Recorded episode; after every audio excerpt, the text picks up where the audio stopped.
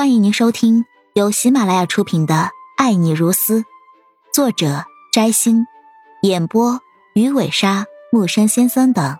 欢迎订阅第五集。沈小雨拿定了主意，然后拦下了一辆出租车，朝着一个别墅区前去。到了别墅区的时候，已经差不多到晚上了。就在他站在别墅区门口的时候，一辆奔驰 S 系停在了他身后。小雨，你怎么在这里？苏玉梅的声音传来。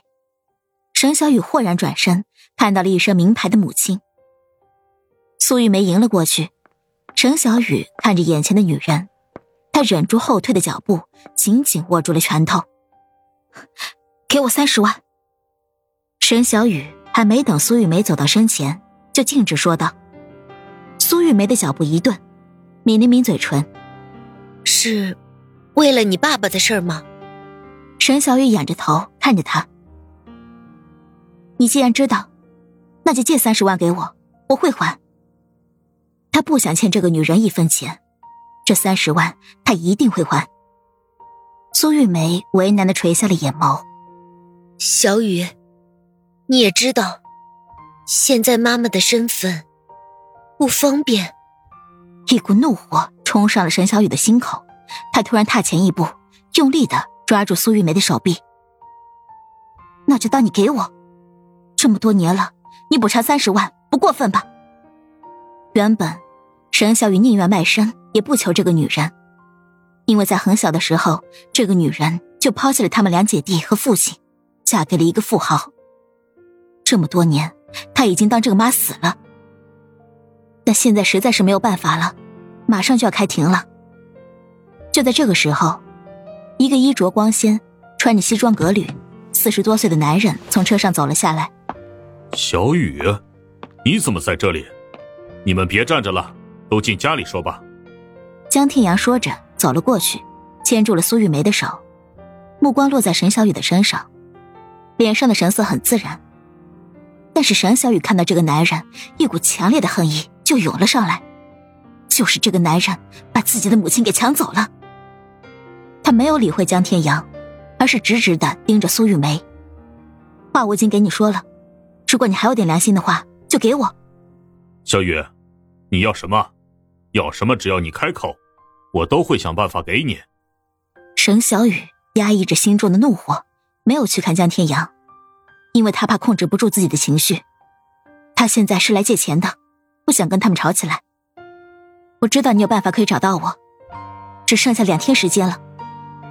沈小雨说着，转身就走，看都没有看江天阳一眼。小雨，你是不是要钱？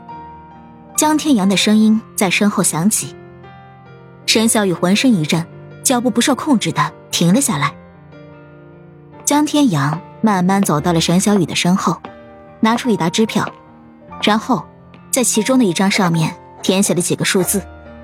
这是五万块，这是给你的零花钱。沈小雨转过身，看着江天阳。下一刻，江天阳冷冷的看着他说道：“你要钱，我可以给你，但是你以后对你妈的态度摆好一点。”我不要你的钱，死都不要！沈小雨用力挥手。直接把眼前的支票拍走。他很清楚，自己的父亲宁愿死也不会要这个男人的钱。他和父亲一样。沈小雨冷冷的扫了江天阳一眼，然后转头看着苏玉梅，最后转身离去，头也不回。如果苏玉梅要给他钱，一定会有办法；如果不给，他说再多也没有用。苏玉梅回到别墅后。一晚上都睡不着。深夜，他趁着江天阳睡着的时候，去到了江宁儿的房间。江宁儿是他和江天阳生下的女儿，和沈小雨是同父异母的姐妹。宁儿，起来一下，妈有话要跟你说。妈，什么事儿？都这么晚了，你还没睡吗？明天你帮我拿三十万给你姐姐，这是支票。说着。苏玉梅拿出一张支票，放在了江宁儿的手上。江宁儿先是惊讶了一下，然后眼中闪过一丝恨意。但很快被他压制了下去。爸爸知道吗？你爸爸不知道，你不能告诉他，知道吗？怎么突然给他钱？因为他爸爸摊上官司了，需要一大笔钱。宁儿，能帮帮妈妈吗？没问题，我一定亲自送到他的手上。佳妮儿笑着答应道。苏玉梅也欣慰的笑了，抚摸着江宁儿的脑袋，将她拥进了怀中。但是她不知道的是，江宁儿此时的双眼已经变得阴辣狠毒。亲爱的听众朋友，本集已播讲完毕，请订阅专辑，下集精彩继续。